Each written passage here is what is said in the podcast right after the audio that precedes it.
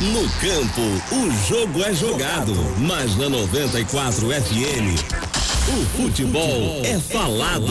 E muito falado. Nossa roda de bate-bola. Ops, bate-papo com amantes do futebol iguais a você.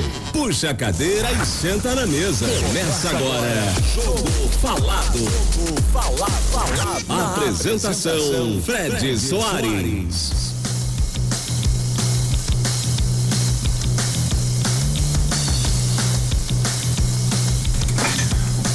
Salve, salve, amigos! Salve, salve, boa tarde. São duas horas.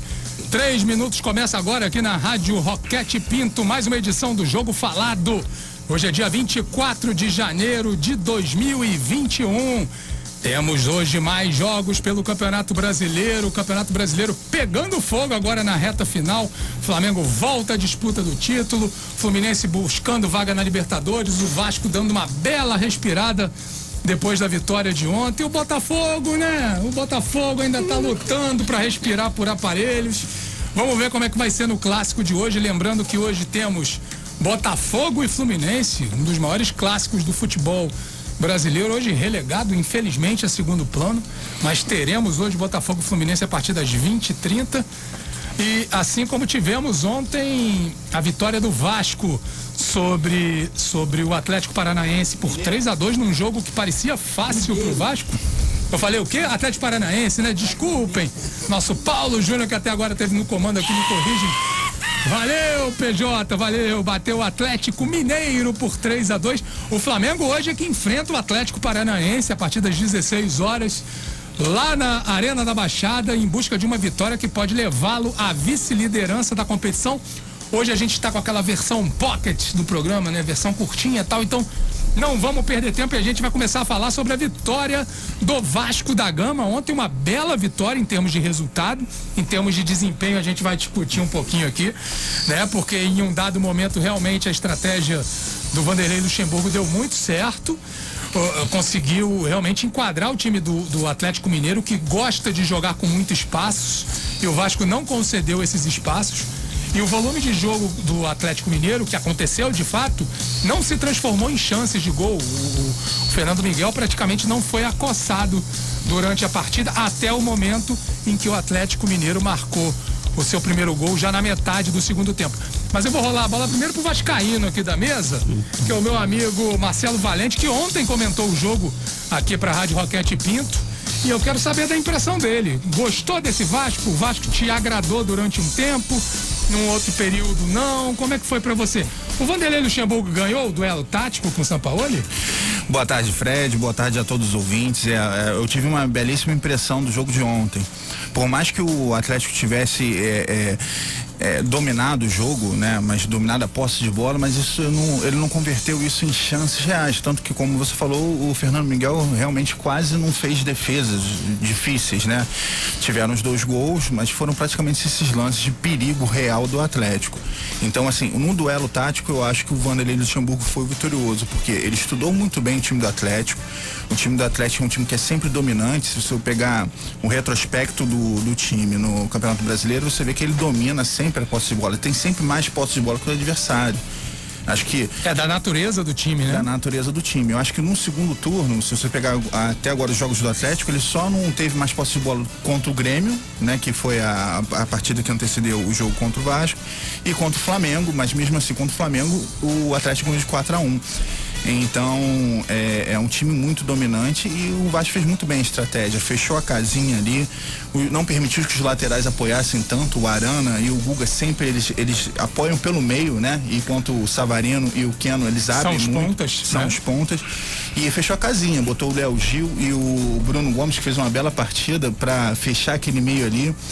O, os laterais sempre tiveram apoio. O lateral esquerdo, o Henrique, teve sempre o apoio do Thales para marcar, enquanto o Léo Matos teve o apoio do Pikachu. Quer dizer, fechou a casinha. E como o Atlético, ele sempre ataca em bloco, defende bloco em ataque em bloco, um time muito organizado, um time de linha alta. É, ficou aquele espaço que foi onde o Vasco conseguiu contra-atacar. E o Leão Matos foi fundamental nisso, né? Tanto que ele foi muito perspicaz no primeiro gol, que ele, ele antecipou o Arana e conseguiu Sim. roubar a bola, tocou pro cano. E no segundo gol também ele teve espaço para poder atacar, fez o cruzamento lá pro, pro pro Pikachu. O Pikachu que no tava, segundo é, gol. Então, um belo cruzamento, aliás. Ah, e, e, o Léo Matos, ele reagiu bem ao pênalti que ele fez, né? E que foi perdido pelo Johan. Né? Muita gente achava que ali, a partir daquele momento, ele poderia perder um pouquinho do embalo, né? E foi um jogador fundamental, duas assistências, né? Foi fundamental, mas assim, o lance do pênalti foi até um lance meio que sem querer, né? Ele foi tentar antecipar, o Guga antecipou, na verdade, ele se jogou na bola e acabou batendo no braço dele. Então, a partir daí, o Vasco ganhou um fôlego novo, ganhou um ânimo, porque estava sendo dominado e estava sem reação até aquele momento.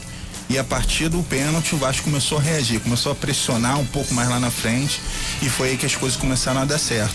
E ontem, só um detalhe: o Pikachu, que em tese o Vasco joga num 4-3-2 do Pikachu, que é o, é o, ponta, né? Não é o mais lateral, mas é o ponta pela direita. Ele penetrou muito na área. E aí deu o corredor pro Léo Gil. E o Vanderlei aproveita, aproveitando a característica do Pikachu, que sempre penetra muito bem, sempre aparece muito bem na área. Ele sabe se posicionar, ele sabe fazer gol. E ontem não foi diferente. Acabou fazendo o segundo gol e foi um jogador também importante. Não é. teve aquela atuação de destaque, como teve o Cano, por exemplo, o Benítez, que jogou muito bem mas foi um jogador importante na partida. É, se aproveitando também da desarrumada defesa do Atlético Mineiro, né, que é uma característica desse time durante toda a competição. Antes da gente continuar falando sobre o Vasco, só uma informação triste, né, de agora dessa manhã, que foi a queda de um avião do Palmas Futebol Clube, um avião que transportava a equipe para Goiânia, onde ela disputaria um jogo pela Copa Verde contra o Vila Nova. Meu amigo Igor Leói, que está aqui também no programa, daqui a pouco ele vai falar, ele me alerta que inclusive o Wilson Gotardo, ex-zagueiro do Botafogo, do Flamengo, é um dos dirigentes desse clube, ele não estava no avião. Né? Infelizmente faleceram nesse acidente o piloto chamado Wagner e também levava o presidente do clube, o Lucas Meira, e os atletas Lucas Prachedes, Guilherme Noé, Ranulli e Marcos Molinari. Já durante todo o transcorrer da manhã, todos os principais clubes brasileiros publicaram notas de pesar, né? Oficialmente ainda não há uma definição com relação à nova data desse, desse duelo, mas evidentemente o Vila Nova já se pôs à disposição do adversário para que a partida seja remarcada para quando, enfim, todo mundo tiver restabelecido. E é essa notícia triste dessa, dessa manhã de domingo, a queda de um avião matando uns atletas de futebol se repetindo uma tragédia, né, que infelizmente há quase quatro anos aconteceu com a Chapecoense, uma tragédia mais grave, né, mas a gente não pode mensurar o tamanho da vida das pessoas, né, e são seis vidas que se vão nesse acidente, infelizmente. Bom, vamos continuar falando aqui do, do Vasco. Igor, eu ia falar do Léo Matos, que foi um jogador que se destacou e reagiu muito bem, né? Porque ele cometeu o pênalti, ele podia ali se acabrunhar depois desse lance, mas não, ele continuou sendo um jogador bastante efetivo e participativo, tanto é que acertou duas assistências. Mas é impressionante como a entrada do, do Benítez dá outra vida, outra cara a esse time do Vasco da Gama, por mais que tenha sido uma estratégia arriscada, porque deu campo demais para o time mineiro, sobretudo ali na primeira parte do primeiro tempo, quando o Atlético Mineiro rondou muito a área do Vasco e poderia ter marcado a qualquer momento, mas aí o Vasco teve a sorte de numa bola longa conseguir abrir o placar e aí as coisas se facilitaram. Mas é impressionante como o Benítez ele dá aquele, aquele toque de tranquilidade, aquele toque de classe que falta o restante do time praticamente, né? Boa tarde, amigo. Boa tarde, Fred. Boa tarde, amigos da rádio. Boa tarde aos companheiros de mesa. É... Primeiro que o Vasco está olhando pro céu, né? A gente é. tem que é. começar a pensar que a lógica do, do fechou, tá né? de olhar. apontado pro céu, né? Tá apontado pro céu, é porque, assim, a, a, nos últimos cinco jogos, o Vasco fez sete pontos de 15, de 15 disputados, né? E a atuação do Benítez, a jogada do gol, do, do segundo gol do Cano, né? Matada no peito e aquelas do terceiro gol na verdade. Ah, do terceiro gol. A matada no peito e o chute né? E, e toda a triangulação que aconteceu a saída de bola é, a jogada com, começa lá de trás o né? goleiro saindo. Então assim você tem um outro tipo de, de visão de jogo né? Sendo implementado no Vasco. E a visão de jogo que salvou o Vasco no último ano né? E assim, eu acho que a direção, a atual, a atual direção do Vasco fez correto em apostar no Luxemburgo, que é um técnico que começou a se reciclar o ano passado, tentou no ano anterior com o esporte, mas no ano passado deu certo no Vasco. Infelizmente saiu indo pro Palmeiras por um projeto maior que não deu certo, né? Mas que nesse momento, é, com esses últimos cinco jogos, ter feito sete pontos, já tá com 35 pontos, a torcida do Vasco respira de forma aliviada, muito mais do que a torcida do Botafogo. Agora, professor Zé Couto, boa tarde. É, é, agora essa narrativa, né? A partir da vitória sobre o Atlético, que é um time que disputa o título do Campeonato Brasileiro, então é importante essa vitória. Mas a gente não pode deixar de lado que o Vasco perdeu duas partidas aí, né? Contra o Bragantino, eu até diria que estava no script, porque o Bragantino é uma equipe que cresceu muito, tem muita qualidade e, e, técnica dentro do seu elenco. Agora, a, derrota para o Curitiba em São Januário, essa é inadmissível. Então, quer dizer, é, durante a semana o professor ele vai colher os louros dessa vitória aí, que de fato foi importante. Mas você considerando já todo o contexto da volta dele, são cinco jogos, Marcelo? Cinco ou quatro? Jogos. São cinco jogos, né? Você acha que ele tá bem? Eu acho que concordo com ele? Opa, o microfone fechado? Opa. Não, tá, tá ligado. Vai, aí. pode ir, vai lá. Então eu concordo com o Igor, na verdade. Eu acho que a, a escolha do professor foi a melhor de todas pro Vasco da Gama nesse momento. É, a conta vai bater. O Vasco acho que tem que fazer muita força para cair. Assim como o Fluminense está fazendo muita força para não ir para Libertadores. Me parece isso um pouco. Mas assim. Ele é, sempre arruma um jeito é, de encaixar de o Fluminense né? na, Mas eu, eu, na, na eu retórica. Que, eu, acho dele, tem quatro, né? eu acho que tem quatro colocações importantes sobre o jogo de ontem e que, e que tem que ser, ser mencionados. Primeiro, para não ser escatológico e falar um pouquinho mais bonito, o Vasco ontem suou um quilo certo, para dizer assim, porque, porque, na verdade, o início do jogo, se sai aquele 1x0 no pênalti, daria problema. Mesmo quando o Vasco fez 1x0, é, o Atlético teve uma bola na trave, eu não lembro o nome do rapaz. Savarino. O, Savarino, Savarino. Também, não, foi aquela, não foi aquela bola na trave, Sim, né? Ela, mas, ela, pegou mais na parte externa, externa né, da, trave. trave. Mas, mas assim, o, o, jogo do Atlético Mineiro depende muito desse espaço e o Vasco não deu esse espaço e aí sim mérito. Uh, eu não vou fazer, não vou de novo, ó, citando o Fluminense. Não vou citar o Fluminense com Curitiba que foi 2 a 0 com dois chutes dos caras. Uh, mas assim, o Vasco da Gama no final das contas teve praticamente duas chances no primeiro tempo, fez 2 a 0. Não, então, as essa... três bolas do Vasco no gol foram entraram. Gol, foram gol. Então assim, o Vasco na verdade é, é, é, foi, foi cirúrgico e teve muito mérito na, de, de, segurar o São Paulo e segurar o time do Atlético Mineiro uh, no primeiro tempo, principalmente, quando sai ganhando por 2 a 0 Só, então, só acho fazer que é um comentário, Zé. É, o Vasco ele tem um ataque que só fez 32 gols durante esse campeonato todo.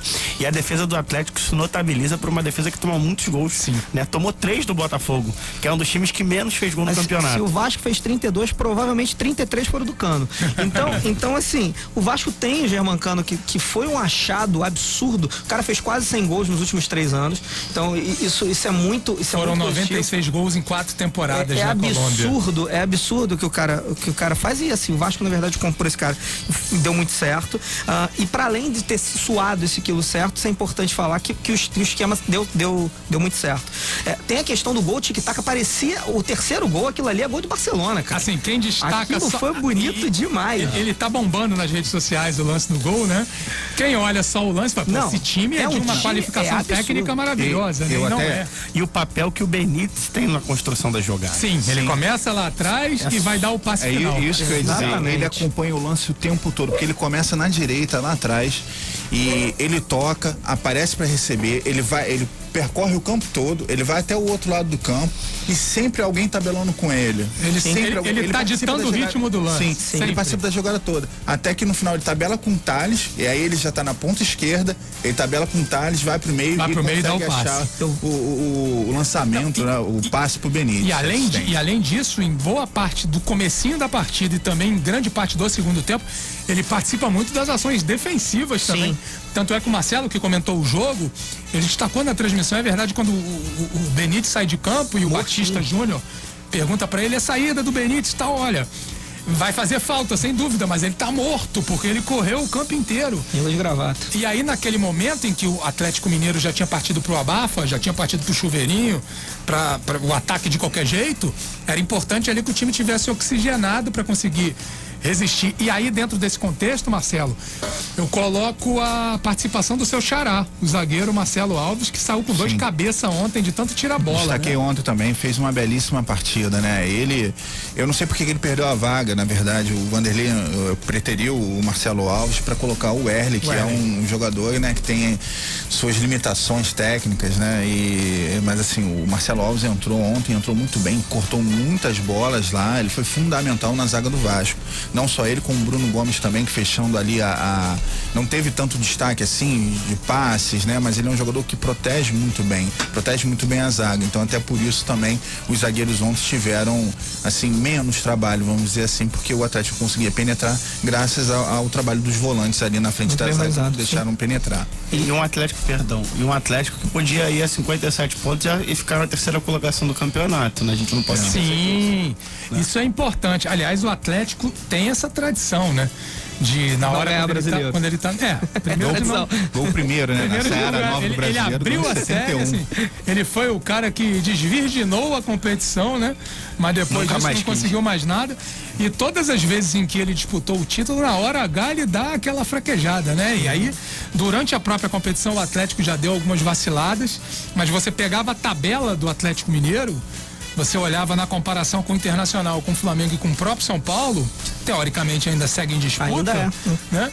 A, a tabela do Atlético Mineiro era mais tranquila. Inclusive, muita gente já dando como certo três pontos em São Januário, o que de fato não se confirmou. E, e aliás, o Vasco teve a ponto, pasmem. Eu até falei com. Falei com quem? Agora eu não vou me lembrar. Mas durante o jogo, quando teve 3 a 0 o Vasco teve a ponto de devolver a goleada no Mineirão quando ele foi engolido pelo Atlético. Sim, sim. Poderia ter acontecido isso mesmo. E falando do Atlético que não ganha brasileiro, o Inter também tem essa tradição, né? De Também. chegar sempre. O último título conquistado foi em 79. Pelo menos ganhou três, É, né? não, não, É, não. pelo Cinco- menos- São cinco jogos com vitória. Não, mas tô falando, pelo menos ganhou três Ah, brasileiros. então, Pelo menos- É, ganhou É. O Atlético ganhou um e não ganhou nunca O mais. último em 79 com Mauro Galvão na Mauro zaga. Galvão. Isso. E, e Bem garoto. de lá pra cá Foi fez campeão bons invicto, engano, times. não? Foi, foi Foi. invicto em cima do Vasco, É o, afinal. é o único campeão brasileiro invicto, mas evidentemente num outro formato. É, e tal. tinha bem menos jogos, Muito mas o Inter jogos. também tem essa tradição de Agora- chegar, chegar bem e no final dar aquela rateada É, e não o, conseguir. o Internacional foi bivice, né? Perdeu o brasileiro de 87 pro Flamengo e de 88 pro Bahia, né? Ah, e aquele pro Corinthians, né? É, Garfado. aquele- garfado. Aí já, no- aí já nos pontos corridos, É, né? 2005. Verdade, Só é. pra, só pra não esquecer da rodada de ontem, o São Paulo empatou com o Curitiba em 1 a 1 É, Já são cinco jogos sem vitórias, né? Três derrotas e dois empates. né? Então, assim, a Isso, situação. são dois pontos em 15 disputados. Dois pontos em 15 disputados. Deve você ver a diferença que o São Paulo tinha colocado em cima dos outros três que estão disputando com ele, né? O Chegou a Inter- botar sete pontos. Exatamente, Inter, Flamengo e, e Atlético Mineiro. Hoje o São Paulo é o segundo colocado com 58 pontos, podendo ser eh, equiparado se o Flamengo ganhar o jogo de hoje contra o Atlético Paranaense. Aliás, está lembrando muito, hein, Zé? Campeonato de 2009. É, exatamente. Pra mim é Naquela- desespero, naquela- como torcedor. Naquela ocasião, o, O Botafoguense isso é bom, né? Que lembra até o Sim, final. é né? verdade, é A verdade. gente não tem o Jobson. É, é, mas só que o recorte a favor do Fluminense naquele ano, o recorte de jogos que ele tinha para um poder pouquinho salvar, maior. era bem, não, era bem maior, né? E, e o Fluminense tinha elenco, né? Sim. Coisa que o Botafogo, né, meu caro Igor? É complicado. Infelizmente não tem. São duas horas 21 minutos no Rio de Janeiro, então já que a gente já começou a falar de Fluminense e Botafogo, vamos pro clássico, né? Hoje temos esse clássico no virtuoso horário, no carioquíssimo horário das 20 e 30 para alegria do meu papai João Marcelo, né, Marcelinho? Tá triste? Tá triste com o jogo nesse horário? Pô, vamos falar a verdade, né, cara? É nessas horas que eu fico pé da vida com a TV Globo, porque ela não respeita as peculiaridades locais. Durante muito tempo a gente tinha uma coisa assim: jogo no Rio de Janeiro era às 5 da tarde, os jogos em São Paulo eram às 3 e às 4 da tarde, e sempre se respeitou essa tradição, né? A gente entende a necessidade da televisão, de transmitir um jogo aqui, às vezes até pensando no mercado asiático.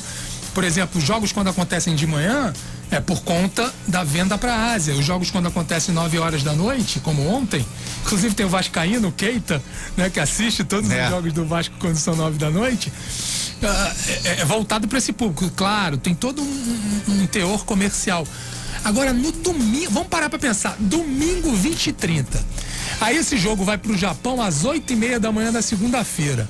O japonês é um povo extremamente trabalhador, que vai para a rua cedo.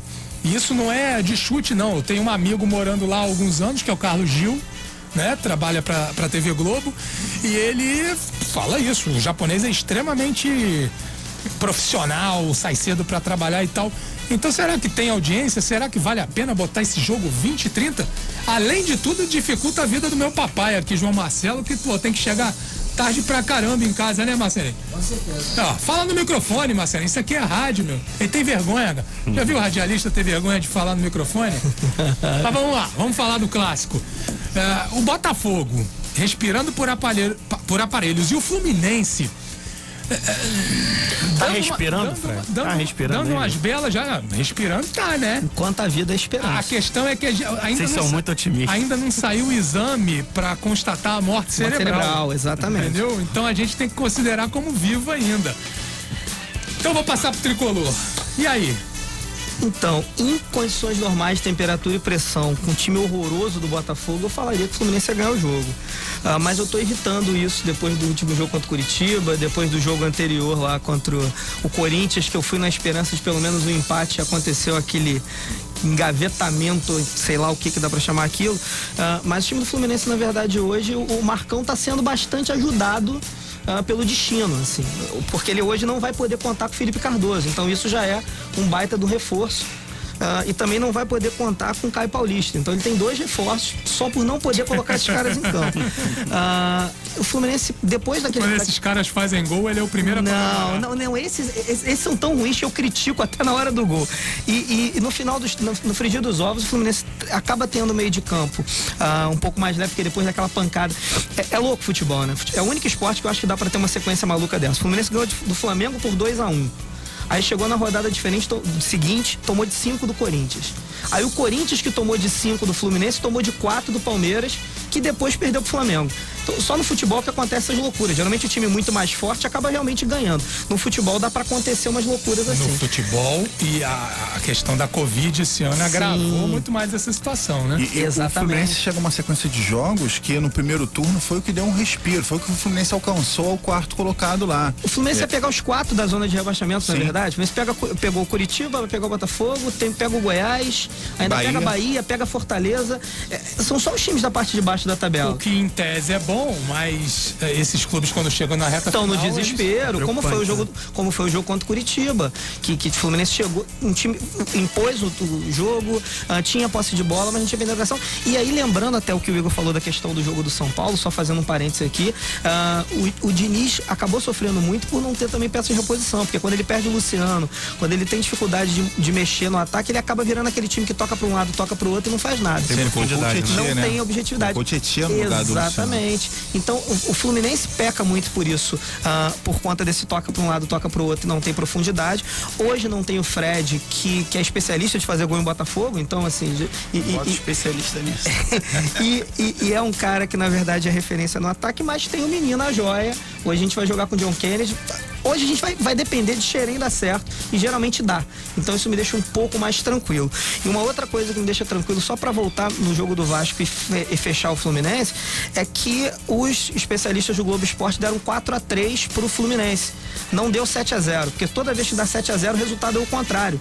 Eles deram 7 a 0 ontem pro Atlético e ganhou o Vasco, deram 7 a 0 pro Vasco contra o Curitiba e, e- e deu, Deu e, Curitiba, e deu deu- Curitiba, deu Curitiba. e deram 7 a 0 pro Flamengo contra o Fluminense com aquele 2 a 1 maravilhoso. Vitória do time de Guerreiro novamente. Então, assim, é, eu, de verdade, meu coração me diz para dizer que, que a gente vai vencer, mas eu imagino que vai dar um empate porque o Marcão vai fazer alguma besteira no final do jogo. É por aí que tá na minha cabeça. Tadinho do Marcão. O- a provável escalação do Fluminense é Marcos, Marcos Felipe, né? Cadê o Muriel? Muriel, Bravo Barrado. Muriel? É, tá barrado. Muroel. Porque ele tinha, ele tinha tido um problema, uma É, lesão. então, né? ele já, na verdade, o Marcos Felipe já tinha ganho a posição e o Muriel, a- do- um pouco antes do jogo do Curitiba, tomou uma bolada, Sim. ficou desacordado, Isso. dois dias afastado. Mas o Marcos Felipe, ele é o Ganhou titular. Embora tenha falhado grotescamente. O terceiro gol do Curitiba, eu, eu falei bastante sobre a família dele, sobre, enfim. O, o Fluminense não anda bem servido de goleiro aí nas últimas É. temporadas, não. Mas Marcos Felipe, Calegari, é, o Nino, né? O Nino entrando isso é importante, Lucas é Claro. importante. Lucas Claro, pra mim, é um dos melhores zagueiros da competição, Sim. inclusive. Vamos ver se o Fluminense vai conseguir mantê-lo, inclusive, porque ele sai bem valorizado desse campeonato. e o Egídio na lateral esquerda. Meio campo Martinelli, Iago e Michel Araújo. E o ataque, o ataque jovem, jovem com uma pitada de experiência. Bota on. Pra não dizer velhice, Luiz Henrique, Nenê e John Kennedy. Ou seja, o Nenê jogando ali como uma espécie de falso 9, né? Que, assim, eu tô tentando olhar essa escalação, eu jogo a bola aqui pro Marcelo. O Luiz Henrique e o John Kennedy vão jogar mais abertos, né? E aí eles vão fechar pra área e o Nenê vai vir um pouquinho de trás, talvez, para municiar ele. É essa a leitura? É, mais ou menos isso, né? Ele volta um pouquinho, né? Faz ali o pivô e ele distribui bem jogada ali no meio, né?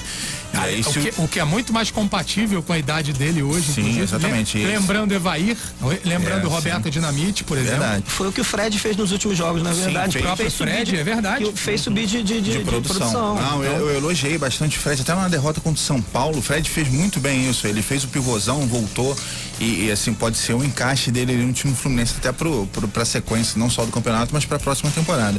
Mas o Nenê acho que ele vai fazer isso. Ele não vai jogar propriamente como centroavante, até porque ele não tem nem, nem um biotipo para fazer o centroavante. Né? Ele é bem franzino. Então ele volta. Ele é alto, né? Sim, é alto. E aí o, os atacantes pelo lado, eles podem afunilar, tendo apoio, aí sim os laterais dando profundidade, de repente isso pode dar certo. Vamos Eu acredito que, que ele ainda faça um movimento de, de, de, alternar com o John Kennedy.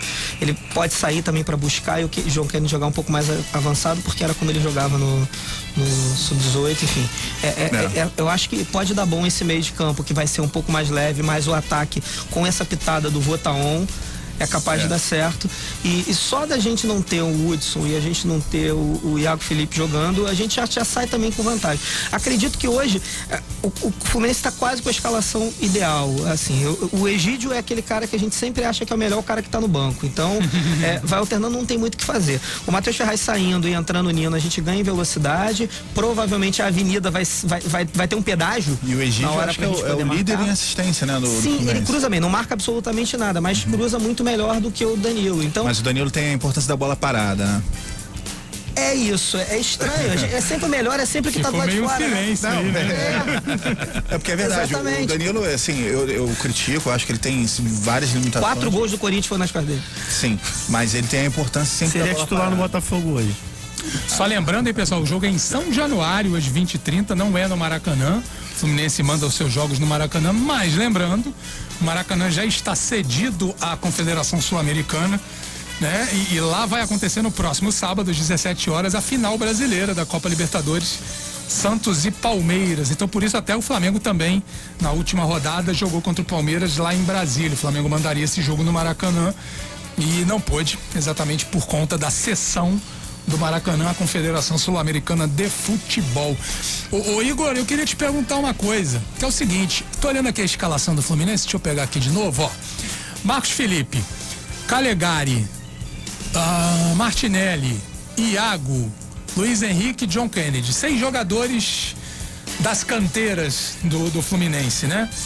O Fluminense e o Internacional são os dois clubes, e aí a gente pode discutir se por necessidade ou se por convicção, mas são os clubes que menos têm pudor de colocar os seus jovens em campo no, no elenco principal. Né? E eu gosto sempre muito de tocar essa tecla, nessa tecla pelo seguinte: eu olho muito o campeonato argentino, né? E lá os treinadores, até talvez por, pelo fato de eles serem jo muito jovens, boa parte dos treinadores argentinos hoje são ali da faixa dos 42, 43 anos. Vídeo Hernan Crespo ontem, né? Campeão da Copa Sul-Americana com Defesa e Justiça, é, eles não têm medo de colocar a molecada. Então, às vezes, você vê meninos de 16 anos estreando no time, 17 anos já titulares e tal. E aqui no Brasil tem, assim, tem um, um, um dedo muito grande para colocar esses jogadores no, no time principal. E o Fluminense não tem esse pudor, pelo menos aparentemente. É um trunfo a longo prazo que o Fluminense pode ter para conseguir se restabelecer como grande clube, né? Também desde que não venda essas peças a preço de banana, né? A, a grande questão que, que do impacto, né, é, é, o passivo que o clube tem, né? Então você tem que vender para poder fazer receita e pagar o passivo. Né? O que a gente tinha conversado disso na semana passada, dessa reformulação que foi feita na década de 90, tanto lá na criação de Xerém, quanto a reformulação na base do Inter, né? O Inter quase caiu em 2001, né, no Campeonato Brasileiro, e a partir de então, os dois clubes começaram a revelar para o Brasil grandes jogadores: Nilmar, Alexandre Pato, Rafael Sobes. No Fluminense a gente falou de vários, Rafael, Fábio, Marcelo, Roger, Carlos Alberto e por aí vai. São muitos jogadores, né? Pedro. É, o próprio Pedro. Pedro, que nós falamos na semana passada que seria titular em qualquer time da Série A do brasileiro. Você imagina todos né? esses jogadores sendo Sim. vendidos a um preço Pedro interessante. Gerson, né? A gente esquece também que o Gerson o também. Gerson, Gerson. É. E assim, e assim eu, tá, eu, tô, eu tô olhando a escalação do Botafogo aqui só para poder fazer uma comparação. Da base nós temos o Matheus Nascimento, então, que é um menino. Então deixa que... eu falar a primeira escalação aqui do Botafogo. Tá aqui.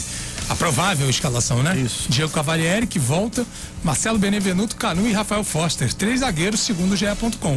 Uhum. E aí no meio-campo, Kevin, José Wellison, Caio Alexandre, Bruno Nazário e Vitor Luiz. Uma linha de cinco. E Matheus Babi e Matheus Nascimento no ataque.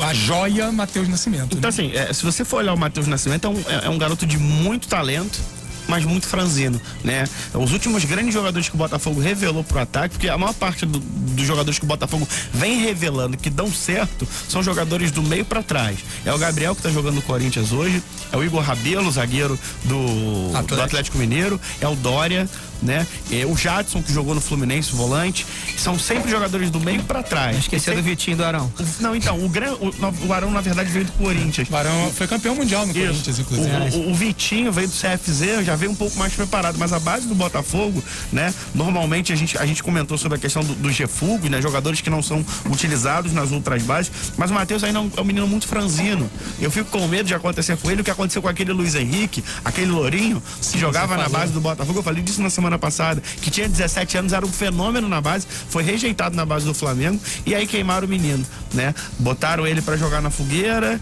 e é o que tá acontecendo agora. Você tá botando o Matheus Nascimento, criando uma expectativa que pode acontecer de não dar certo. É, o problema é a hora que coloca esses meninos, né? Aí no caso do Botafogo é por necessidade. O Fluminense Exatamente. em 2009 teve que fazer isso, lançou um monte de gente. O Digão, Michael na verdade, subiu naquele momento, o Michael subiu naquele momento. O Fluminense, na verdade, Alan. colocou o Alan e aí chegou no ano de 2010 foi campeão brasileiro. É muito estranho isso, né? Porque é, uma vez na vida tá na moda. Mas ali o Fluminense colocou os garotos nos lugares dos caras que estavam ali. Né, fazendo do Fluminense um spa, né? E mas, no Botafogo. Mas também. então, posso fazer, só, posso fazer só uma interrupção? Tem muitos jogadores da própria base do Botafogo que estão fazendo o Botafogo de spa. O próprio Marcelo Balada, né? Marcelo Benevenuto. Impressionante, né? Como é. esse menino surgiu bem e agora está sendo alvo assim, de críticas e, ferrenhas. E, e, e, é o tempo, mas são, é, é, toda semana, semana após semana, ele na balada depois do Botafogo tomar cada cacetada e você fala, cara, como é que é possível isso? O que que ele tem pra rir, né? Porque ele, ele não tá jogando no clube que tem um milhão de torcedores ou que tem dez Não, mas é a profissão dele. Eu, eu aqui, eu aqui, quando falo alguma besteira no microfone, eu sei que eu falei, pô, eu vou pra casa, eu fico mal, cara eu demoro a me recuperar. Assim, a pessoa que preza, que valoriza a sua profissão, Bom, quando comete um erro, e todos nós cometemos, porque nós somos seres humanos e, e, e portanto, passíveis de erro, mas, cara, ninguém quer errar. Mas eu acho que eu, eu não digo nem na questão do erro, sabe, Fred? Eu digo na questão da, da falta de vergonha na cara, de olhar assim, olha quantas pessoas eu tô afetando, não sendo comprometido com aquela causa. Se você for para para lembrar da postura do Sandro quando o Botafogo caiu, uhum. ele estourou aquela porta lá em Caio Martins. E ele falou que no ano seguinte ele levaria o Botafogo para a primeira divisão e quebraria a porta de novo. Dito e feito. Não me lembro vontade, só de ter quebrado. Ele, a vontade dele, né? A questão da raça, do empenho e do compromisso com a causa faz toda a diferença. Mas eu queria fazer só um apontamento. Sandro hoje que é empresário do ramo imobiliário em Recife, rapaz. É, eu sou, sou, um grande fã, fã um dos meus primeiros. Eu gostava dele também. Mas eu, mandarei o seu recado. Eu, eu, Belíssimo zagueiro. Eu vou falar pra vocês. Só uma, uma, um ano passado eu criticava demais o time do Botafogo, mas eu tava olhando a escalação do último Botafogo Fluminense, da, que aconteceu o ano passado, né? Em 4 de outubro.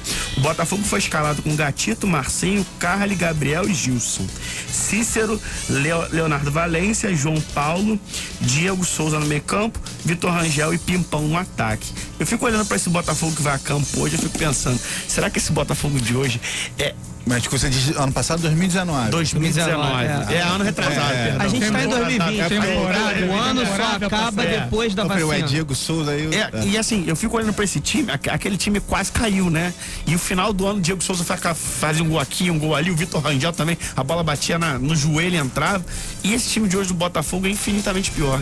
Mas, eu sempre lembro, o Botafogo ali permaneceu, mas a pontuação foi de time Pra rebaixar. Na média, foi, Não. foi pontuação de rebaixamento. Porque tinha muita, tinha muita pereba, tinha CSA, tinha Havaí, tinha Exatamente. da Não, mas foi, né, foi empurrado pela torcida. E só ficou porque a torcida bancou. Ah, rapaz, foi bom você tocar nisso. Rapaz, a- a- os botafoguenses bateram em mim no Twitter né, nessa semana. Não sei nem se você viu. Graças a Deus, acho que não.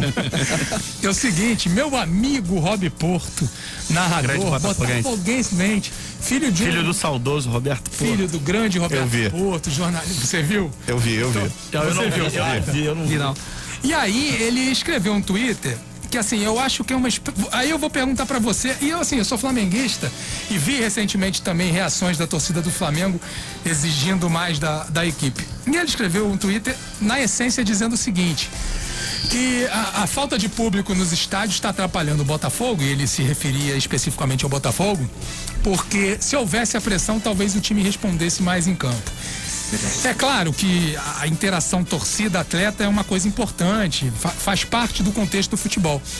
Agora, atribuir a, isso a, a falta de capacidade, a falta de empenho do Botafogo, pra mim, e aí no caso do Botafogo, no caso do Flamengo, no caso do Vasco, no caso do Fluminense, enfim, no caso de qualquer clube, pra mim é uma baita, é uma baita de uma moleta. Aí eu quero, atu- aí eu escrevi isso, basicamente, e brinquei, né? Pô, Botafogo, pô, botava no começo Queria do falar que a gente não tem torcida, né? 5 mil. É isso, Pô, botava 5 mil, 5 Aquele mil. dentro- mosaico azul bonito, né? 5 mil dentro do estádio vai fazer diferença. Aí a maioria dos botafoguenses que me bateram, e me bateram até com certa razão, falaram: é, mas na reta final a gente botou 18, 19 mil no estádio, que já é realmente um número muito mais relevante.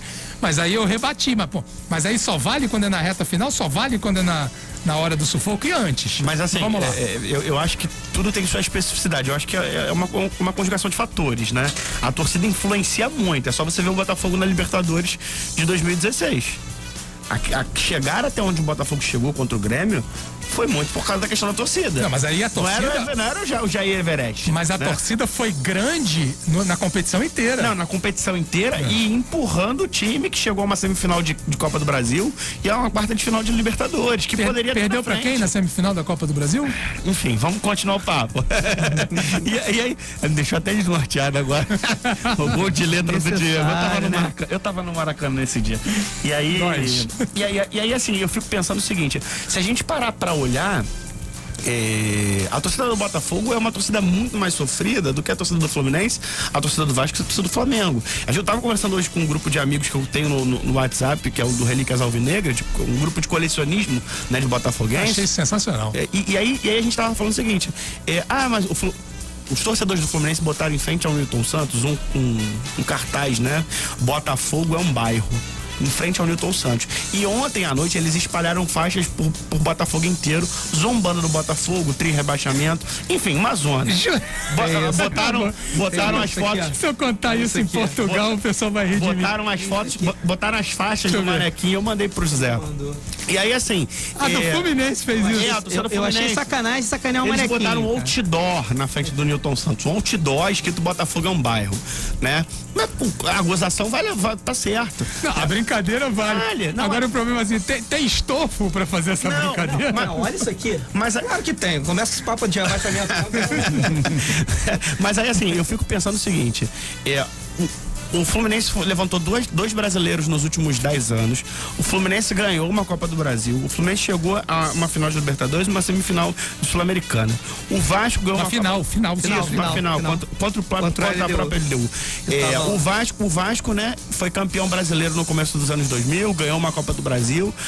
Mal ou bem, o Fluminense foi mais vitorioso nos últimos 25 anos. E o Flamengo eu não preciso dizer, né? Já ganhou dois brasileiros, ganhou Libertadores, não sei quantas Copas do Brasil. É, três Copas do Brasil, não, duas, né? É, e aí o, o Botafogo é o quê? O Botafogo tá vivendo de carioca desde 1900, desde 2006. É o time que mais cedeu jogadores pra seleção. É, É, tá, tá vivendo de, tá, história. não, pode, não pode ser isso. O meu filho tá com três anos de Não, idade. não pode viver só das relíquias, né? Pois é, isso é bom. A camisa do Botafogo é pesada. É isso que dá peso. É, a, a camisa do Botafogo é pesada. É, só que a- a- as, as diretorias amadoras que vêm se sucedendo pós 95, pra mim, 95, gente, pra mim é um ano maldito na história do clube. Porque a casta que se instaurou, a casta que se instaurou no Botafogo desde então, o grupo que comanda o clube desde então, é um grupo político que fez com que o clube hoje estivesse devendo quase 900 milhões de reais. Né? Então, assim, ah, teve uma- um período ali que esse grupo político não estava. Foi o primeiro ma- mandato do Bebeto de Freitas. Já no segundo mandato, o Bebeto de Freitas se associa a esse grupo O político. primeiro mandato foi o da Série B. O da Série B, que ele fez um belíssimo trabalho. Pra mim foi um grande presidente, foi um grande botafoguense, um apaixonado, que tinha, ele tinha uma coisa na cabeça, na cabeça dele, nas ações, que era responsabilidade, sabe? Diferente de muitos outros que passaram por ali. Então, enquanto o Botafogo for gerido por pessoas sem responsabilidade, eu olho pra frente e vejo meu filho com 20, 30 anos, e nesse momento eu olho pro Bangu com tristeza, de lembrar que o Marinho passou por lá, que o Paulo Borges passou por lá, que o Ladeira passou por lá, que o Zózimo passou por lá, que o Zizinho passou por lá e que o Bangu tá do jeito que tá. Domingos da Guia. E, Domingos da Guia. E daqui a 20 anos, o meu Botafogo, o Botafogo do meu avô, do meu pai, né? Que vai ser o Botafogo do meu filho, ele pode estar do mesmo jeito. Então, assim, se a gente não tiver, né, eh, pessoas eh, com, com compromisso na gestão do clube, cara, vai ser muito difícil, né? Eu vou te dar um exemplo de o que uma boa gestão pode fazer. Eu até citei agora há pouco aqui o Defensa e Justiça, né, campeão da Copa Sul-Americana. É um clube que em seis, sete anos mudou radicalmente a sua história de vida. Continua sendo um clube ah, com baixa receita, mas conseguiu se organizar, conseguiu se associar a pessoas interessadas em fazerem o clube crescer. E tá aí o resultado. O Defesa e Justiça praticamente todos os anos está numa competição internacional. Obviamente, por conta de todo o peso, até midiático, ele não consegue ainda bater de frente com Boca e com River Plate, mas só o fato ali de estar no bolo é interessante. E ele disputa esses torneios internacionais e aí acontece o que aconteceu ontem, de conseguir se sagrar Mas, mas sabe, qual, campeão. sabe qual é o perigo? O E Botafogo- com bom time, hein? O Botafogo tem dois caminhos, que é o caminho de decretar falência e ir pra Série D e tentar voltar no campo, né? É, ou o caminho de um grande patrocinador que eu acho que não é o mais viável. Porque Pra uma hora conta, porque uma hora a conta chega. É, é o mec- se for só mecenas, não dá Exatamente. certo. Uma, uma hora a conta chega. Então, assim, eh, se fosse para nesse momento ter que. doloroso falar isso, né? Vamos escolher. Era ir pra Série D, Botafogo decreta falência. É uma e a gente decisão volta no dura. campo igual aconteceu com Parma, né? Então, assim, é dura, é difícil, porque senão a gente. Com o fica- Rangers na a gente, a gente fica. Senão a gente repete a fórmula do Fluminense, que tem uma base absurda, que poderia ser multicampeão, mas não conseguiu fazer. Por quê? Porque precisa dos seus jogadores de base para poder fazer receita para pagar o passe. Ah, agora Fez, só no, pra- fez 9x1 no Sub-17 no Flamengo no agregado. Pois é. Só pra lembrar, pra tu ver quanto é que tem moleque bom ali embaixo. Exatamente. Agora, só para te deixar mais desanimado, com todo respeito, no caso do futebol brasileiro, não seria o rebaixamento para a Série D, né?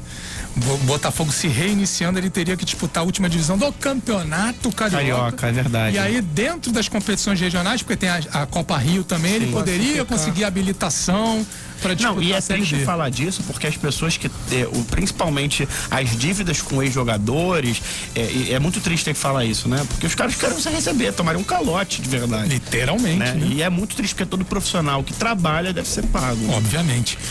Duas horas 45 minutos no Rio de Janeiro. A gente segue aqui, vamos no embalo, vamos num pique só. Pra gente agora tratar do Flamengo, rapaz. O Flamengo em campo daqui a pouquinho contra o Atlético Paranaense lá em Curitiba, um estádio onde o Flamengo historicamente não se dá bem, mas nos. u- Não vem não, Zé Couto, sai pra lá. Mas nas duas últimas temporadas, ou melhor, nos dois últimos confrontos por lá, o Flamengo se ouve bem. Nos três, de certa forma, né? Na, pela Copa do Brasil de 2019 empatou em 1 a 1 um jogo que é, no fim das contas não acabou não valendo de nada, né? Porque no, no- no jogo de volta tivemos um novo 1 a 1 o Flamengo foi eliminado, mas o Flamengo não perdeu. Tivemos pelo Campeonato Brasileiro a vitória 2 a 0 Teve a Recopa. né? Não, na Recopa não tô nem lembrando, até porque ela foi em Brasília num Ah, jogo é verdade, único. verdade. E o, e o último jogo agora, pela Copa do Brasil de 2020, o Flamengo venceu lá por 1 a 0 né? E depois confirmou a classificação na Copa do Brasil aqui no jogo de volta. Ou seja, nos últimos tempos, a Arena da Baixada, que hoje não terá torcida, né? esse é um fato muito importante, assim como não teve na Copa do Brasil, é, perde muito do peso por isso, mas parece que deixou de ser um fantasma pro Flamengo, né, o, o Marcelo? E aí já me antecipando aqui. Flamengo hoje, a gente vai ter que discutir aqui quem jogará no lugar de Bruno Henrique. Né? A, a coletiva de meio de semana do, do Rogério Senna indicou que ele não vê a possibilidade de Pedro e Gabigol atuando juntos, o que pra mim é um absurdo. Que- que- Pra mim a- também. A obrigação do técnico é fazer os melhores jogarem. E isso aconteceu agora, com o próprio aproveitamento do Arão como zagueiro tal. Queria a tua opinião.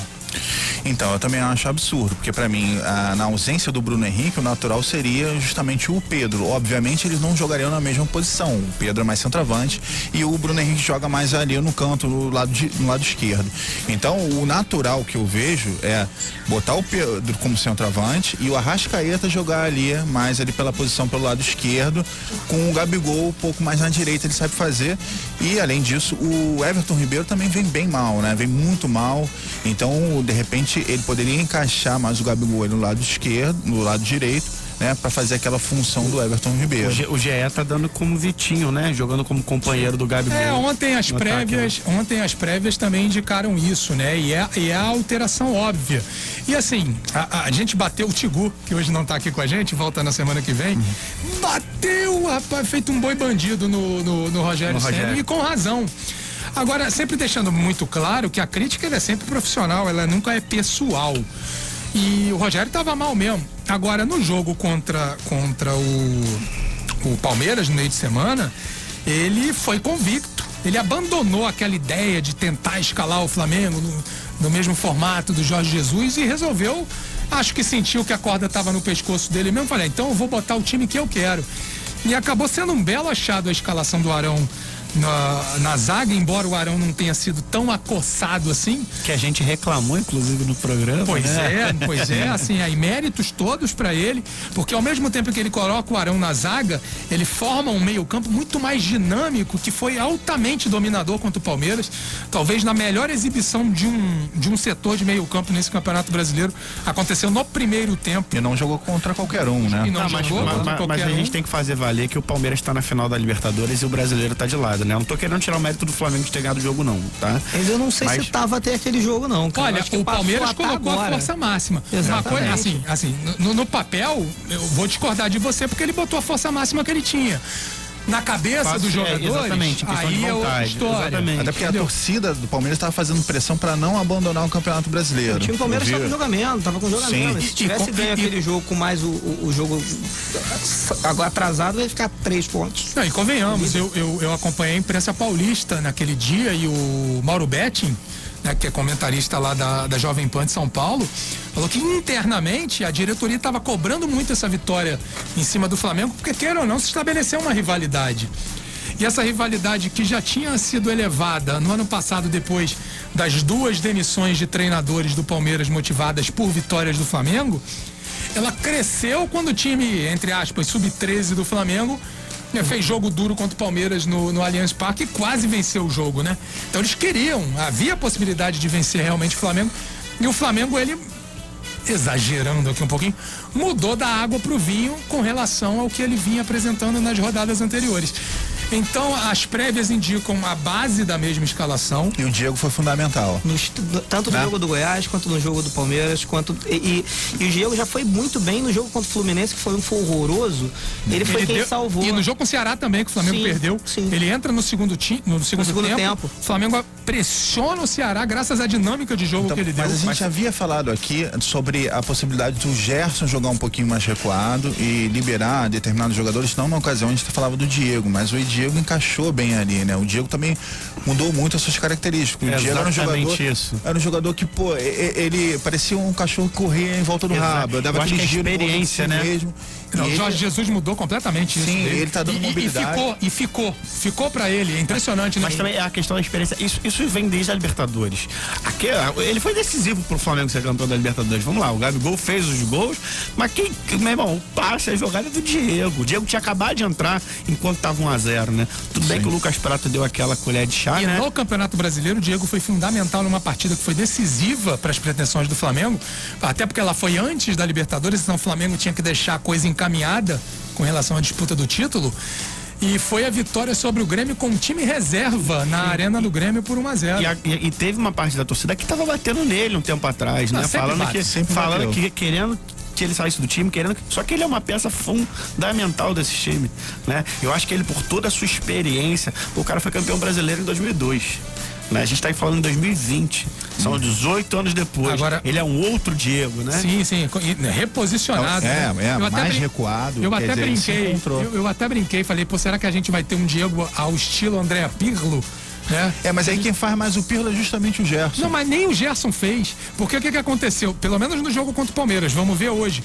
Na, na, naquela partida contra, contra o Palmeiras, o que, que aconteceu? Como o Flamengo marcou muito em cima, não houve necessidade do trabalho dos volantes no setor defensivo, praticamente. Então, Então- você não via aquela figura do cabeça de área, o, o jogador do meio-campo que voltava para a zaga. Então, mas, mas com o Pirlo, a comparação com o Pirlo, o Pirlo também não fazia esse trabalho defensivo. Ele, era, o- ele era o camisa 8, né? Ele, era o cara que sai Sim, mas- jogo. Não, ele na verdade era o camisa 10 que jogava ali na posição vinha de trás. 5, né? Então Isso ele aí. construiu o jogo desde lá de trás. Ele é muito mais, tinha muito mais aptidão pela construção do que pela marcação. É, e aí no Milan ficava o, o trabalho sujo, vamos dizer assim, para Gattuso, Gattuso. Ambrosini, É até um o próprio tipo de, jo- Seedorf é um voltava tipo, mais é um tipo de jogador que, ele. surgiu no futebol italiano. E saiu, e assim, saiu escorraçado do Milan pra ser campeão da Juventus, né? Porque já Não, é- é, uma assim, idade elevada, né? Eu, eu, eu acho ele assim, um super craque, assim, um dos jogadores eu assim, que eu mais gostava de ver. Eu não acho ele craque, mas inteligentíssimo, né? É, eu achava ele craque, eu achava assim, eu gostava muito do jogo dele. Começou como atacante, era Pirlo e Nicola Ventola no, no Brescia. É isso aí, E aí, e, ele depois jogou foi- com o Baggio também. Sim, aí ele veio, foi pra Inter de Milão ainda no ataque, aí começou a ser recuado e Fiore, passou a passou ser justamente. Antes. Passou justamente a, a ser esse camisa 5 em tese, né? Que a gente tá falando Na- que ele na era. posição do campo, na camisa- cinco, mas na com movimentação, O Carlo Ancelotti é isso já no Milan. E aí você Geralmente o lembra bem. faz isso, né? Você recua quando vai ficando mais velho. Então. O único diferente é o nosso Benjamin Button, que é o Diego Souza, que ele faz o contrário. Ele começou Vai atrás. Vai... Estão vocês Mas falando é- de jogador que Cara, até o Diego. O Diego, ele no Santos foi, chegou a ser atacante, chegou a se- depois voltou para ser Mas organizador de meio campo. Comparação aqui que a gente está fazendo com o próprio Gerson foi isso. O Gerson começou no Fluminense como atacante. ataque. Eu via muitos jogos do Gerson no- na seleção sub-20, sub-17, sub-20. O Gerson atuando ali na ponta direita. Ó. E, e, assim, eu nem gostava tanto desse jogador, para ser sincero. Todo mundo falava que ele era uma, uma joia do, do, do, do Xerém, do Fluminense. E, assim, eu- os jogos que eu tinha visto dele na seleção, eu não achei que ele produziu muito. Então eu fiquei meio ressabiado com ele. Ele foi muito jovem ainda lá para Roma, depois Fiorentina. Não fez tanto sucesso no, no futebol italiano. E até me surpreendeu o sucesso que ele fez aqui no Flamengo e jogando mais Eu recuado. vou puxar, eu é queria, o que eu queria só puxar a achou. brasa pra minha sardinha. Claro. pra falar, meu, meu avô começou jogando no ataque, né? O ataque era ele, Evaristo de Macedo, no Madureira em 1950. E aí ele foi. Qual era o nome do teu avô? Ladrão- Paulinho Ladrão de Bola. Pô, seu Vavá, adoro o seu e, Evaristo. e, e- e- e vou, e vou te falar, é, o jogo do Botafogo e Fluminense, ele jogou em ambos os clubes, né? E aí, assim, ele começou jogando de centroavante com o Evaristo. O Evaristo fazia o, é, o ponta de lance, ele era centroavante. Ele passou pra meia, foi jogar de meia, foi pro Botafogo, foi pro Náutico, foi pro Fluminense. E ele terminou jogando na quarta zaga no Bom Sucesso. Olha Em só. 1966. Então, Esse assim, é o chamado polivalente. Vai né? jogando em todas, né? Então, assim, queria deixar só um abraço pro Coroa aí que tá com 88 Tá anos. firme e forte? 88 Ô, anos. Zé é, Paulinho, o um abraço. é um dos únicos jogadores vivos do Fluminense campeão de 59, né? E campeão, campeão carioca de 59 e campeão do Rio São Paulo de 60, né? Da, da linha média quase todos morreram, né? O, o Escurinho morreu há pouco tempo, Tele morreu, Valdo morreu, Maurinho morreu, só tem o Paulinho. Paulinho, Tele, Valdo, Escurinho, né? Que era o ataque do Fluminense. Pô, belos tempos do futebol do Rio de Janeiro, né? Ainda sobre o Diego, é, é impressionante também, e aí lembra muito 2019, né? No momento em que ele voltou à equipe, porque o Diego naquele ano sofreu aquela grave lesão, teve que operar e tal. E obviamente o Flamengo ali tecnicamente, desportivamente estava avançado, não tinha problema nenhum nesse sentido. Mas quando ele voltou, parece que o time ganhou mais ânimo ainda, porque a liderança dele parece que repercute bem internamente. E agora, no momento que o Flamengo estava mal, a, a entrada dele no time titular, o aproveitamento mais constante também dele, fez com que isso aparentemente também desse uma motivada na equipe. Vocês notaram? Eu pensei que ele não fosse voltar a ser titular do Flamengo depois daquela lesão.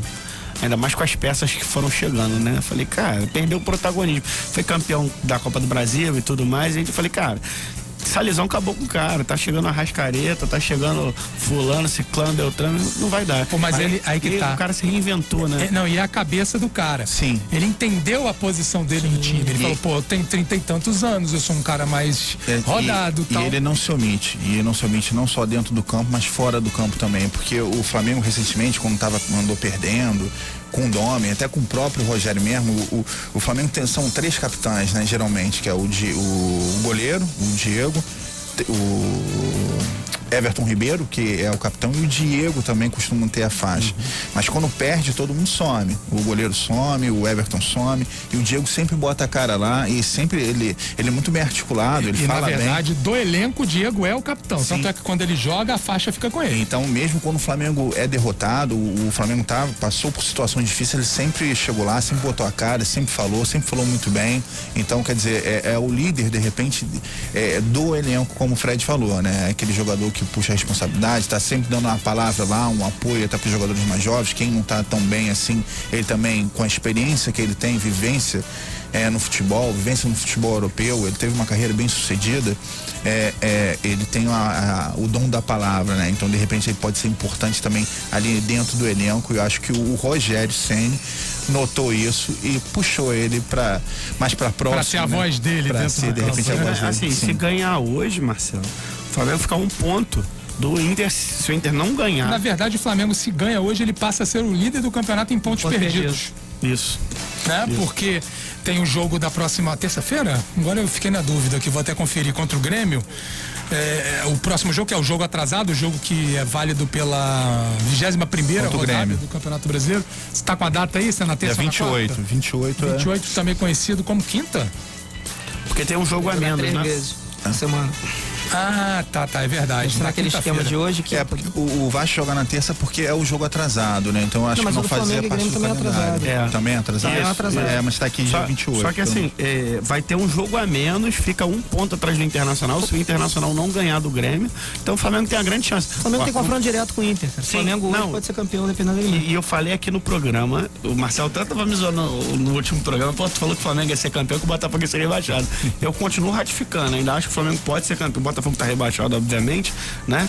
É, ainda acho que o Flamengo pode ser o campeão brasileiro desse ano. Mas Só pra falar de previsão, então, também, a primeira vez que eu vi no programa, eu falei que, que a disputa ia ser Flamengo e Inter, só que era o Inter do Cudê ainda. Confesso que não era o Inter do Abel.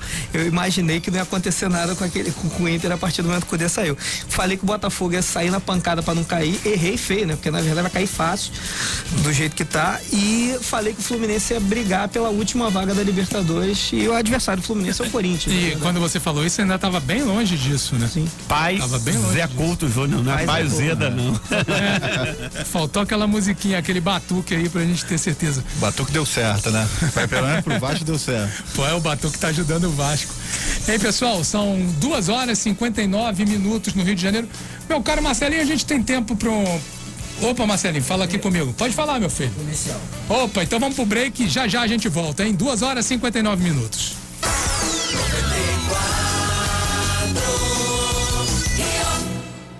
Uso da máscara precisa continuar. O distanciamento social precisa continuar. O respeito ao próximo precisa continuar. Porque o nosso Estado precisa continuar. Mas para isso acontecer, a gente precisa continuar se cuidando. Lave sempre bem as mãos com água e sabão ou use álcool em gel. Proteja-se, evite aglomerações e tome todos os cuidados necessários. A pandemia ainda não acabou. Precisamos que cada um faça a sua parte para o nosso Estado continuar.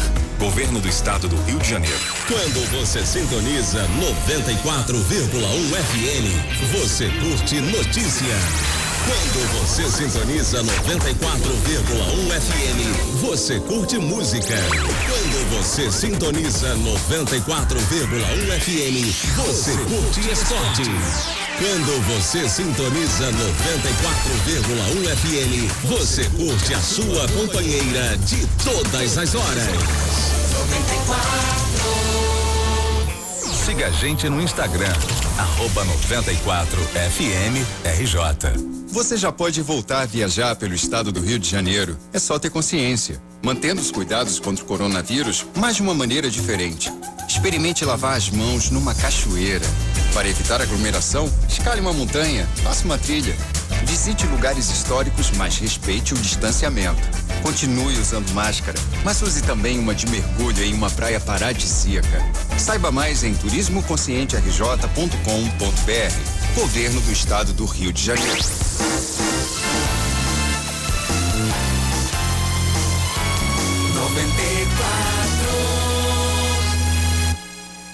Jogo Falado. Debate de futebol com quem ama futebol. Jogo Falado. Jogo Falado. Debate de Tamo de volta, três horas, um minuto, papai. Papai, não dá tempo nem da gente tomar uma água aqui, rapaz. Tá brabo. Cadê a musiquinha, papai? Isso aí, papai. Três horas, agora dois minutos no Rio de Janeiro. É, além de Atlético Paranaense e Flamengo às 16 horas, nós temos também um ainda importante jogo pelo Campeonato Brasileiro, que é Ceará e Palmeiras, né? Deixa eu pegar o restante da tabela aqui. O computador resolveu armar comigo. Ah, agora eu achei aqui. Vamos ver o restante dos jogos de hoje. Tô falando que o computador tá pronto. Quer que cante aqui? Não, já achei. E temos talvez aquele que seja o principal jogo da rodada, né? Internacional e Grêmio, o maior clássico do futebol gaúcho. Se eu não me engano, lá inclusive, né? Não sei se vocês sabem, eles costumam numerar, né? Temos hoje o, o Grenal de número 429, eu acho que é 429, inclusive. Então, assim, eles dão um peso, você pode ter certeza, desde ontem de noite, as principais rádios do Rio Grande do Sul, elas já estão no contexto do jogo, assim, com todo respeito ao meu povo carioca, ao povo de São Paulo, ao povo de Recife, assim, não tem clássico de maior rivalidade no futebol brasileiro do que esse. Só quem já viveu, só quem já teve lá sabe como é que a coisa é, malandro, não é fácil não. E o Internacional agora com o Abel e ressurgido das cinzas, né? Porque assim, o Cudê, como o Zé Couto falou, estava muito bem no, no- no comando do Inter, deixou o time na liderança, inclusive, quando saiu. O time caiu absurdamente com a chegada do Abel. Muita gente desconfiava até que o Abel não fosse resistir. E de uma hora para outra, o Internacional foi crescendo, crescendo, crescendo, crescendo. Tá com sete vitórias seguidas, né? Sete vitórias. São 21 pontos. Fala, Igor. Se vocês forem olhar, os dois times são, é feito de, são feitos de rebutalhos. Né? Nós temos lá Marcelo Lomba, que veio do Flamengo. Mas no Inter tem muito garoto da base. Não, tem, mas olha só, Marcelo Lomba e Rodinei jogaram no Flamengo. Moisés jogou no Botafogo, aquele lateral esquerdo que era do Corinthians. Você tem. Verdade. Você. Eu, Ro- Ro- Lindoso. Rodinei, pô. Rodinei, grande Rodinei. Lindoso. O Lindoso, que é reserva agora. E o no Grêmio é a mesma E coisa. Galhardo, né? O prim, talvez o principal. Galhardo. Não, não, mas o Lindô, mas o Lindô, assim, rebutalho, quando você usa esse termo rebutalho, é aquele cara que não prestava pra aquele clube. o Rodrigo e para Lindoso no- O Rodinei, o Rodinei do Flamengo, que craque. O Lindoso era titular do Botafogo. Pô, era titular porque qualquer um é titular Não, tudo Botafogo. bem, mas era titular. O Galhardo não era titular no Vasco. O por Galhardo exemplo. não era titular. Esse é rebutalho. O Lindoso não. Pô, Mas o o Lindoso. Lindoso- mas era titular, O. Lindoso era titular do Botafogo. O Botafogo fez jogo duro pra liberar. Inclusive, o Inter teve que liberar um outro jogador que estava emprestado no Paraná, nem me lembro agora o nome. Foi uma negociação que não foi tão simples. O, o Lindoso não é rebutalho, não. E aí Respeito, você- aí- respeito o Lindoso. Cria do Madureira. E ainda tem Cortez. Lindoso no Flamengo. Ainda tem Cortez, Diego Souza. Então, assim, e- e o que me espanta, é, saindo um pouco do Inter e indo pro Grêmio, é o trabalho que o Renato Gaúcho tem feito no Grêmio nesses últimos anos todos, né? E a quantidade de títulos que ele foi empilhando. né? Eu tenho certeza que hoje deve, vai ser um dos jogos mais difíceis pro Abel. Do, do Mas, mas ele, mas ele é técnico de, de Copas, né? Ele não consegue, quando é liga, quando é, é um campeonato assim de, de pontos corridos, de jogo fora, ele não consegue manter o Grêmio ali na E, ponta e dos esse cascos o ano, diferente dos outros, ele não largou o brasileiro. Ele não largou, é porque arrancou muito mal. E o Inter, se a gente pegar aqui a classificação, olha só, o, o, o Grêmio, perdão, o Grêmio, ele tem 15 empates no Campeonato Brasileiro. 15. Só tem mais do o que Inter dois tem times da zona de 30 jogos e empatou metade das suas partidas. Ou seja, 15 vezes 2, 30. Ele perdeu 30 pontos na competição. Óbvio, se ele tivesse vencido esses 30 pontos, ele estava com 81, já era campeão, antecipado. Mas vamos imaginar que ele tivesse Perdeu vencido três vezes, né, cara? 50%. É, perdeu muito pouco. É, é- é o time que menos perdeu no 50%, 50% desses 15 pontos, arredondando, 7, seriam 7 pontos, não é isso? Não. Não, perdeu, ele perdeu. Perdeu três jogos. Não, ele perde 30 pontos. Se ele ganha 15, ou seja, se ele aproveita metade dos pontos que ele perdeu, ele estaria com 61, 67 pontos. Estaria de lavada na liderança do campeonato. Então, assim, esse foi o grande problema do Grêmio nessa temporada, de que, diferentemente das outras, o Grêmio não largou. O Grêmio disputou, mas não se ouve tão bem. É a zaga menos vazada, é o time com menos derrota, né? É, Verdade, três você- derrotas, 25 gols apenas sofridos. Você não tem um ataque tão produtivo quanto os, os líderes do campeonato, né? Tem só 39 gols. É, mas eu acho que vai ser, vai ser um jogo muito duro pro Abel, né? Pela rivalidade, pelo que o Grêmio fez durante o campeonato. Eu acho que, ah, empatou muito, mas é um time que quase não perdeu, só tem três derrotas. Né? Isso é muito importante se É, frisar. de, de fato, esse é um clássico, ao contrário do clássico carioca hoje, que eu também vejo o Fluminense como favorito. Mas esse clássico, o Grêmio e o Inter, não tem favorito. Você não, eu não consigo apontar um ali, não, eu acho que tá mais para um do que para outro. Eu acho que é, realmente o jogo que não tem favorito. Paz é Couto Júnior deve ter algum. Não, então, na verdade, é é aquele jogo realmente que tem dois times que estão na frente no campeonato. O Grêmio tentou dar umas arrancadas, patinou algumas vezes. e O não Grêmio, o. Grêmio talvez hoje tenha a Mas um sua a última chance ainda, de se manter na exatamente. Tem disputa que ganhar do título. esse jogo né? para poder disputar o título ainda. Eu, eu já tô entrando naquela, naquela vibe, faltando seis, sete rodadas, oito rodadas, de estar de tá secando o Flamengo, é o que tem mais agora pro campeonato. Então, a gente O torce cara pro não Inter. Amor próprio. A gente né? torce. É, mas- Depois ele pergunta por que, que o Fred bota na geladeira. Não, não bota na geladeira, pelo amor de Deus. Então, Mas que não tem São amor Paulo- próprio, não e tem. com o São Paulo e com o São Paulo rateando do jeito que tá rateando, ou o Abelão vai ser bicampeão brasileiro. Vamos lembrar que ano passado o Flamengo começou a arrancada com o Abel, não foi Jorge Jesus. Abel que era o técnico do início brasileiro. Como é que é? Não era Abelão que era o técnico Não, brasileiro? não, não, mas começou, você usou o termo começou a arrancada. O início do campeonato. Então o Abelão pode ser bicampeão brasileiro com o Internacional nesse momento. Na verdade, tri, né? Inclusive o Abel, eu não sei nem como é que acabou essa história. O Abel colocou o Flamengo na justiça, né? Querendo o direito de Cara, participação ele ganhou na a Copa. Disney, o Não, cara ganhou Não, não, ele o, o queria, Carioca, o ele- cara classificou o time na ele Libertadores. queria direito de participação na E- premiação. É, do mas, mas, assim, Exatamente, nada era o técnico. porque assim, tem jogador que, que sequer joga uma partida.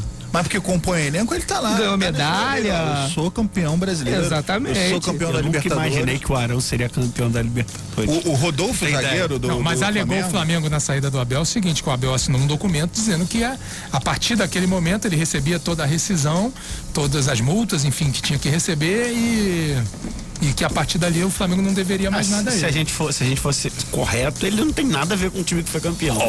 Claro, não, Não tem né? nada a ver. Claro. Ele ganhou que o, o papel dele Se ele continuasse, eu posso afirmar aqui que o Flamengo não, não seria. seria, campeão. Não seria de campeão. nada. Mas- O, o papel dele de destaque foi em 2012, sendo campeão brasileiro com o Fluminense, sendo campeão mundial com o Inter. Esse foi o papel dele. né? E aí é sempre é bom a gente deixar claro, e- e vou- dizer o que eu disse agora há pouco com relação ao Ceni, não há crítica pessoal, há crítica profissional. A maior prova disso é que ele foi mal no Flamengo, ele foi mal no Cruzeiro e depois foi mal no Vasco. Tá tomando um vinho nesse momento, líder do No campeonato. internacional, e aí vale, vale, eu vou até tentar enquanto a gente está conversando aqui. Eu, eu não, eu até falei aqui num programa desses aí, é, é assim que, que o Cudê saiu, ele entrou, eu falei que o Internacional teria uma queda brusca, que eu acharia difícil até Não, ele e teve, competir. teve. Não, mas eu, eu falei que acharia até difícil o Internacional se classificar para para Libertadores. Foi no programa que eu vim, fora brincadeira, eu tô botando Sim. pilha aqui, obviamente, no Fred, só pra perturbar o flamenguista. Também. Mas, mas o, o, o- o Abel, na verdade, ele, ele veio tão mal realmente, teve uma queda. O Fluminense ganhou do Inter nos dois turnos,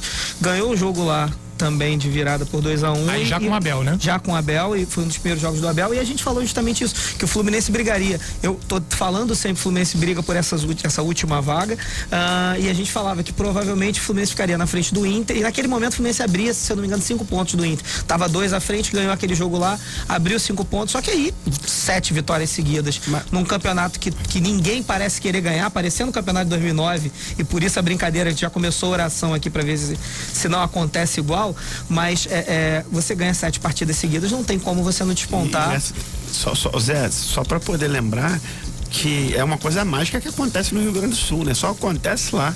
Porque se você for olhar o plantel do Inter e o plantel do, do Grêmio, é time para meio de tabela. Sim. Falar a realidade, é time para meio de tabela. Do, é uma mágica que acontece baixo, no Rio Grande do Sul. O, que... o, o Grêmio, principalmente, consegue, consegue é, produzir esse tipo de, de então, resultado. Mas no Grêmio. No Deve Grêmio ser um churrasco mesmo. Não, não, mas assim, mas, mas há uma mescla, há uma mescla desses jogadores, os refugos, assim, com, com bons jogadores base. de base que sobem. Aí você vê o, o Grêmio, quantos jogadores surgiram? Aí vamos falar de Matheus Henrique, Luan, Jean-Pierre, Arthur. Luan, o Arthur, Pepe, Everton. Entendeu? No, no, no, próprio Inter agora, despontando até o rapaz que fez o gol agora, que fez três gols, o Praxedes, Peglow. É, o próprio Yuri Alberto, né, que chegou se, ao Internacional se você em idade pegar júnior. as seleções de base, eu vejo muita seleção de base, sempre quando tem Mundial Sub-20. Tem sempre um monte do Inter. Tem sempre um monte de jogador do Inter, muitos jogadores do Grêmio. Então, assim, eles fazem esse belo trabalho de base e aí fazem essa mescla de jogadores experientes, de jogadores que, que têm até Só... um certo potencial, mas que não estão indo tão bem e, e essa mescla dá certo. Só queria lembrar para vocês uma coisa. Vocês estão esquecendo de 2009 que o grande adversário do Flamengo, o grande adversário do Flamengo era quem? É o Palmeiras? Era o, era o Inter. Era o Inter. O Inter foi vice-campeão brasileiro e o Grêmio, na época, veio com um time reserva pro Rio de Janeiro. Eu lembro que o Túlio, que é gestor do Botafogo hoje, o Túlio Lutosa, ele era jogador do Grêmio. Não, nós vamos jogar, que não sei o que, que não sei o que lá. E o Grêmio veio o time então, Teve aquele jogo, o último jogo do Flamengo, um jogo polêmico contra o, o, Grêmio, 2009, né? Tá falando? 2009, 2009. É, mas eu lembro assim, de 2009, o Palmeiras também estava na jogada, o Palmeiras do Murici, na época tinha o, o Diego aquele, Souza. Perdeu aquele eu lembro Flamengo com gol ele fez um pet. É, ele fez um, mas eu lembro muito do Diego Souza que ele fez um golaço no meio do campo, é, quando jogava com o Murici. E aí foi que nem tipo São Paulo mesmo. O, o, o, o Palmeiras despontou, né, ganhou uma gordura legal e depois começou a, a, declinar, a declinar, e aí já não conseguiu ter mais forças. Aí o Flamengo foi como lá, como quem não quer nada, como agora, né? Apesar do, do plantel bem rico, né? Mas é, é, não fez jus a, a todo o investimento né, durante o campeonato, mas agora está ressurgindo. Mas imagine que, imagine que ganhe esses dois jogos, né? Ah, você imagina, você ganha esses dois jogos. É, dois jogos muito favorável. Olha só, com relação, com relação ao Abel, aí é impressionante, né? Aí até, assim, pra gente que pensa o futebol um pouquinho mais a fundo, tentar entender isso, isso é bonito, né? O, o Abel, como diria Abel, é lindo, né? O, o Abel, ele é um carioca, que, né, que fez a sua carreira como futebolista no Rio de Janeiro, basicamente. Depois começou até como treinador lá no, lá no Internacional mas depois também teve uma boa passagem no Botafogo e Salvou no, o Botafogo e, do rebaixamento. E no, e no Fluminense também teve uma, uma boa passagem no Vasco. Teve duas passagens complicadas pelo Flamengo, enfim, mas passou pelos grandes do Rio de Janeiro. Mas é impressionante como ele é ídolo lá no Internacional. Assim, o Internacional parece que é a casa do, do Abel. E aí um amigo meu, rapaz, o Caetano Manente, nosso colega jornalista, ele, ele escreveu um texto essa semana que me chamou muito a atenção, exatamente exaltando esse lado heróico que o Abel tem para a torcida do Internacional. E aí ele elenca momentos da vida do Abel no Internacional que realmente credenciam o treinador a essa condição. Por exemplo, ó, no Grenal do século em 89, o Inter foi para o um intervalo perdendo com um jogador a menos. No Grenal que ficou conhecido como o Grenal do século. Olha só que foi o Grenal, se eu não estou enganado, semifinal de Campeonato Brasileiro, alguma coisa assim. Uh, no intervalo ele foi pro vestiário com uma menos. Ele tirou o Leomir, que era o volante e hoje é auxiliar dele, para colocar o Diego Aguirre, o ex-treinador, e ele conseguiu vencer aquela partida. Na Libertadores de 89, jogando bola na área, conseguiu meter 6 a 2 no Penharol. Pô, na, e na época o Penharol não era brincadeira não. E aí a gente vai mais adiante, Libertadores. a epopeica vitória na final do Campeonato Então, Mundial. mas um técnico que Contra o Barcelona, ganhar que era o melhor time do Libertadores mundo. para um clube e um mundial, né? Ainda mais nas condições gol de que quem? foram. Gabiru. Um gol de Gabiru. que é um jogador que também tá na história do A questão não foi só ganhar o Mundial, foi ganhar o Mundial contra o melhor time do mundo. Não, não, contra o melhor time do mundo e com o Ronaldinho fazendo chover. Apesar de que aquele time do Barcelona chegou na final com gol de Belete, né? A gente tem que lembrar É, disso. mas se você, né? eu, eu lembro perfeitamente o elenco do Barcelona. Não tinha só Ronaldinho, tinha Ronaldinho, tinha Deco, Chaco, Eto'o. Iniesta começando. O. Eto'o não jogou, jogou o Johnson, era um Tio Larson. Grandão, grandão. Islandês. Islandês, Islandês. exatamente. É. E, e, assim, Puyol na zaga, o Puyol que, que levou aquele drible do Yarley, né? É, Sim. foi, foi marcar, levou. Arlen jogou muito naquele É, jogo. jogou. E o Fernandão também era um jogador importantíssimo. Quer dizer, é- é- era o, o Barcelona, um Barcelona temido, né? Não um Barcelona que a gente vê hoje. Aí, o Barcelona do Ronaldinho, né? É, que, que, que deu a virada, né? Que o- foi, foi esse Barcelona que fez a virada. O Barcelona tinha feito muito sucesso em 92 com Cruyff, depois caiu um pouco de produção e aí veio a era do Rijkaard e a era do Ronaldinho. E aí é sim esse Barcelona que sobe de produção, é que depois veio Guardiola e que ficou pra história, né? Então, é, é, eu acho que assim, o Abel é, é fundamental, é, mas é, na linha que eu tô falando, qualquer treinador que vem para um clube e ganha uma Libertadores e ganha um Mundial, não tem jeito, ele fica para a história do clube. E só para lembrar que esse ano a gente pode ter Abel, campeão da Libertadores, do Brasileiro, Na Libertadores? Ba- Abel, o Abel, campeão, ah, sim, o Abel Libertadores, português. Libertadores, Brasileiro e Copa do Brasil. Eu tô, tô- lógico que eu tô brincando, que eu tô falando do Abel, é Aquele- Abel Ferreira, Você- o técnico do Palmeiras. E já que o Palmeiras não tem mais tanta chance assim, é, o Inter com o Abel Braga, aí sim o Abel Braga pode ser campeão brasileiro. Bicampeão É o nome brasileiro. da moda. Os historiadores mais desavisados do futuro vão achar que foi tudo o Abel Braga. Só para concluir aqui, o meu amigo ainda conclui o texto dele dizendo assim, ó, talvez nem Carlitos, Tesourinha, Falcão, Fernandão ou D'Alessandro, talvez o maior ídolo de nossa história se chame Abel Braga. Para você ver o peso que ele, que ele adquiriu. Antes da gente encerrar o nosso jogo falado, eu vou rolar a bola aqui pro Anselmo Veríssimo, que ele já tem as escalações lá de Curitiba. Fala aí, Anselmo, boa tarde. Boa tarde, Fred Soares. O Atlético Paranaense vai jogar com Santos, Jonathan, Pedro Henrique, Thiago Heleno e Abner, Richard Christian, Fernando Canezin e Nicão, Carlos Eduardo e Renato Kaiser. O Flamengo entra com Hugo, Isla, Gustavo Henrique, William Arão e Felipe Luiz, Diego, que é o capitão, Gerson, Vitinho e Everton Ribeiro, Arrascaeta e Gabi, o Gabi Gol, Fred. Esse negócio de Gabi aqui não me passa pela. Bom, enfim. É, pessoal, boa tarde, meu caro Marcelo Valente. Valeu, Zé Couto. Valeu, Igor. Valeu, papai. Obrigado aí pela ajuda. Obrigado pela compreensão. São 3 horas e 17 minutos. A gente rola a bola lá pra Curitiba. Vamos rolar a bola pro meu amigo Gustavo Henrique. Será que ele hoje vai dar aquele choque na rapaziada? Vamos torcer pra que sim. Gente, até semana que vem, hein? Um abraço. Jogo falado. Fred Soares comanda o papo. Debate de futebol com quem ama futebol na 94 FM. Jogo falado 94 FM.